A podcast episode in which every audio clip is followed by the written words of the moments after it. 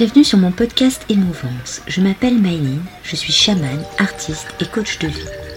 Je suis là pour vous aider à trouver votre soi, aller à la recherche de vous-même.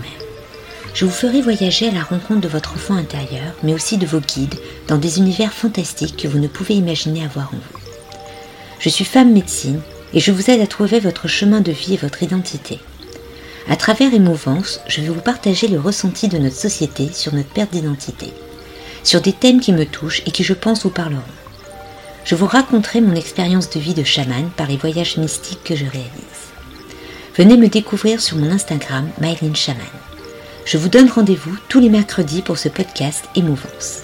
Laissez-vous porter et restez à l'écoute.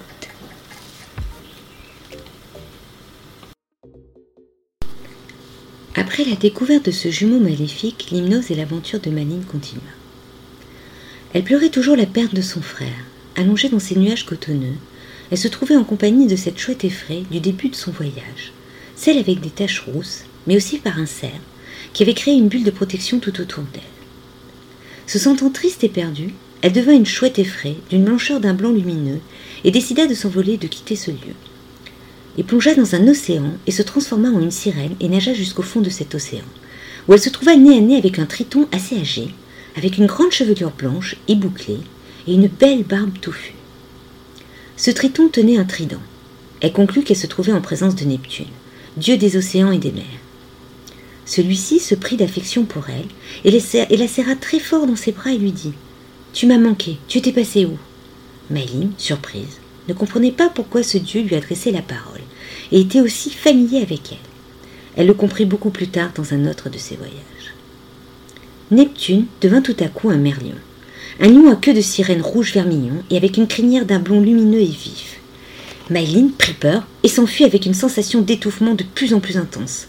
Elle nagea aussi vite qu'elle put pour rejoindre la surface où elle trouva une berge pour s'y poser.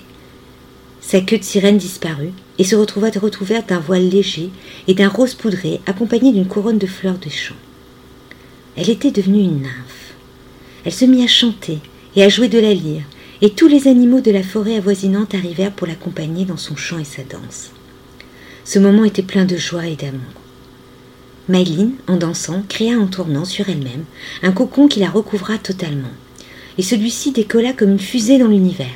Ce cocon s'arrêta et se mit à flotter, puis s'ouvrit pour laisser un papillon majestueux et multicolore en sortir. Hélas, ce papillon fut attiré par le soleil et se consuma.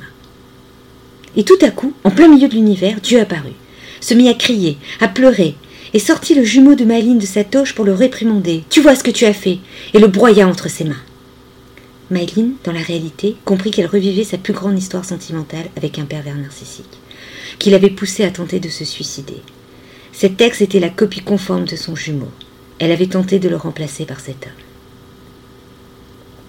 Ce dieu prit dans l'une de ses mains un trident et le laissa tomber dans une prairie verdoyante. Le trident resta planté dans la terre, entouré d'oiseaux bleus qui tournoyaient autour de lui. Le choc de la chute du trident réveilla un géant fait entièrement de verdure qui dormait profondément sur le sol, comme une montagne paisible. N'appréciant pas avoir été réveillé, celui-ci prit le trident et le jeta loin. Ce géant, étant réveillé, se leva donc, croisa un lapin blanc qui lui fit un grand sourire, et se dirigea vers l'océan. De cet océan sortit une géante faite d'eau bleue limpide, translucide, avec une robe de vagues et d'écume. Ces deux géants s'enlacèrent comme deux cordes et formèrent un arbre majestueux, noueux, verdoyant, feuillu, un arbre sublime et imposant. Et tout à coup, l'air prit feu, tout autour de cet arbre, et donna naissance à un champ de fleurs qui recouvra l'ensemble du sol. Et le vent se transforma en une géante faite d'air, de nuages, d'Élysée, et enlaça l'arbre comme un tourbillon, et se retrouva enceinte. Le lapin blanc, tranquillement, s'approcha de l'arbre et s'y installa pour y devenir le gardien. La géante du vent, tenant son ventre comme une perle rare, rentra dans l'océan. Elle devint écume, et ne restait plus que cette bulle, cette perle géante qui se posa au fond de l'océan dans un coquillage doré et rosé qui se referma sur elle. Et au moment de cette fermeture, des sirènes et des tritons arrivèrent et se mirent tout autour pour la garder. Heureusement, car une brume noire géante portant une couronne dorée s'approcha pour essayer de capturer le coquillage. Mais les sirènes et les tritons firent volte-face et la brume sombre, noire, ténébreuse disparut. Le coquillage s'ouvrit et la perle avait disparu. À la place, on y trouva un cube avec un visage difforme à la Picasso. les sirènes prirent ce cube et le remonta au plus vite à la surface. Ce cube, c'est Maëline. On la pose sur la berge. Elle retrouve un corps, mais toujours pas son visage. Les animaux sont de retour autour d'elle, chantent, dansent. Mais Maline ne voit pas tout ça. Elle s'obstine et crie qu'elle veut un vrai visage et voir. Et pour la peine, par ses cris et cette souffrance enfouie en elle, elle se retrouve avec un corps squelettique et un visage avec un œil de cyclope. Pour Maline, c'est trop. Elle pleure, panique, veut disparaître, se cacher. Donc elle creuse dans le sol pour s'enterrer. C'est à ce moment-là qu'elle vivait aussi son problème alimentaire. Et à force de creuser, elle crée un tunnel qui la conduit à une salle funéraire. Elle se retrouve face à Horus, dieu du ciel, à tête de faucon, qui se tient devant un sarcophage. Il lui demande de poser ses mains sur le sarcophage et lui dit Tu veux voir Tu verras. Rentre dans ce sarcophage. Mali ne se pose même pas de questions et exécute. Elle s'allonge à l'intérieur, et Horus referme le couvercle. De la lumière blanche, jaune, lumineuse, éblouissante recouvre le sarcophage. Maline brise le sarcophage. Elle en sort en Isis avec une tête de chouette effrayée. Elle dit Je ne vois toujours pas, mais je vois au-delà.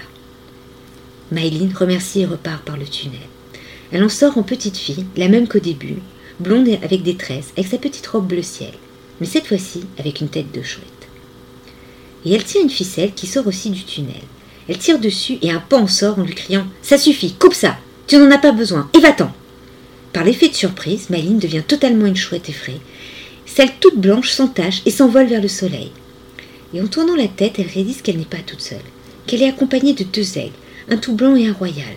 Tous les trois se posent sur une branche de l'arbre, le bel arbre majestueux qu'elle avait vu tout, au début. Et Maïline se retrouve, elle, dans un nid. Elle est triste et devient un œuf. Maline, par ce couple d'aigle et ce nid, elle représentait ses parents et elle. Elle était revenue au point de sa procréation. L'hypnose régressive avait marché, mais avec son univers à elle. À partir de cet œuf, elle vivra un moment d'une de ses vies passées, mais ça, c'est une autre histoire. Après cette vie passée, elle redevient cette chouette et vole avec d'autres chouettes. Toutes se posent sur des branches et se présentent. La chouette effrayée à tache rousse se présente. Elle s'appelle Andrea. Je suis ton arrière-grand-mère maternelle, ton guide principal. Ton don vient de moi. Les autres chouettes sont toute la lignée de femmes ayant eu un don de clairvoyance dans ta famille maternelle. Et ce lapin, dont tu ne sais pas ce qu'il vient faire dans tes rêves et tes voyages, c'est Benoît, un ami très cher, qui n'a compris que trop tard ce que vous auriez pu vivre dans la réalité. Maline sortit de cette hypnose en pleurs, car beaucoup de messages de ses guides et de ses maîtres ascensionnés lui ont été dévoilés lors de ce voyage. Elle venait de comprendre que par ce voyage, elle avait eu des réponses sur sa vie, sur ses manques, sur ses capacités, mais aussi qu'elle était une chamane. Que tous les éléments, eau, feu, terre, vent, l'avaient purifiée et donné naissance pour suivre ce chemin.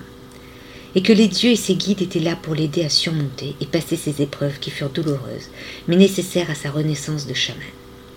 Ce jour-là, elle sut que son premier animal de pouvoir était une chouette effraie et qu'elle avait le don de clairvoyance, pour aider les autres à trouver leur chemin de vie et à trouver leur être intérieur. J'espère que ce podcast vous a plu, donc n'hésitez pas à liker, partager, vous abonner, mettre des cœurs. Si vous êtes intéressé, n'hésitez pas à me suivre sur mes pages Instagram et Facebook sous le nom de Mylene Shaman. À tout voyage hypnotique ou même méditatif, vos guides et votre soi vous laissent des messages pour que vous puissiez avancer sur la bonne voie. Si vous souhaitez en savoir plus sur vous-même, sur votre état psychique, émotionnel et karmique, contactez-moi. Car par les voyages du tambour, vous aurez beaucoup de réponses, et par votre totem aussi, car vous dirigera sur ce que vous devez améliorer chez vous. Donc n'hésitez pas. Et je vous dis à la semaine prochaine pour de nouvelles aventures.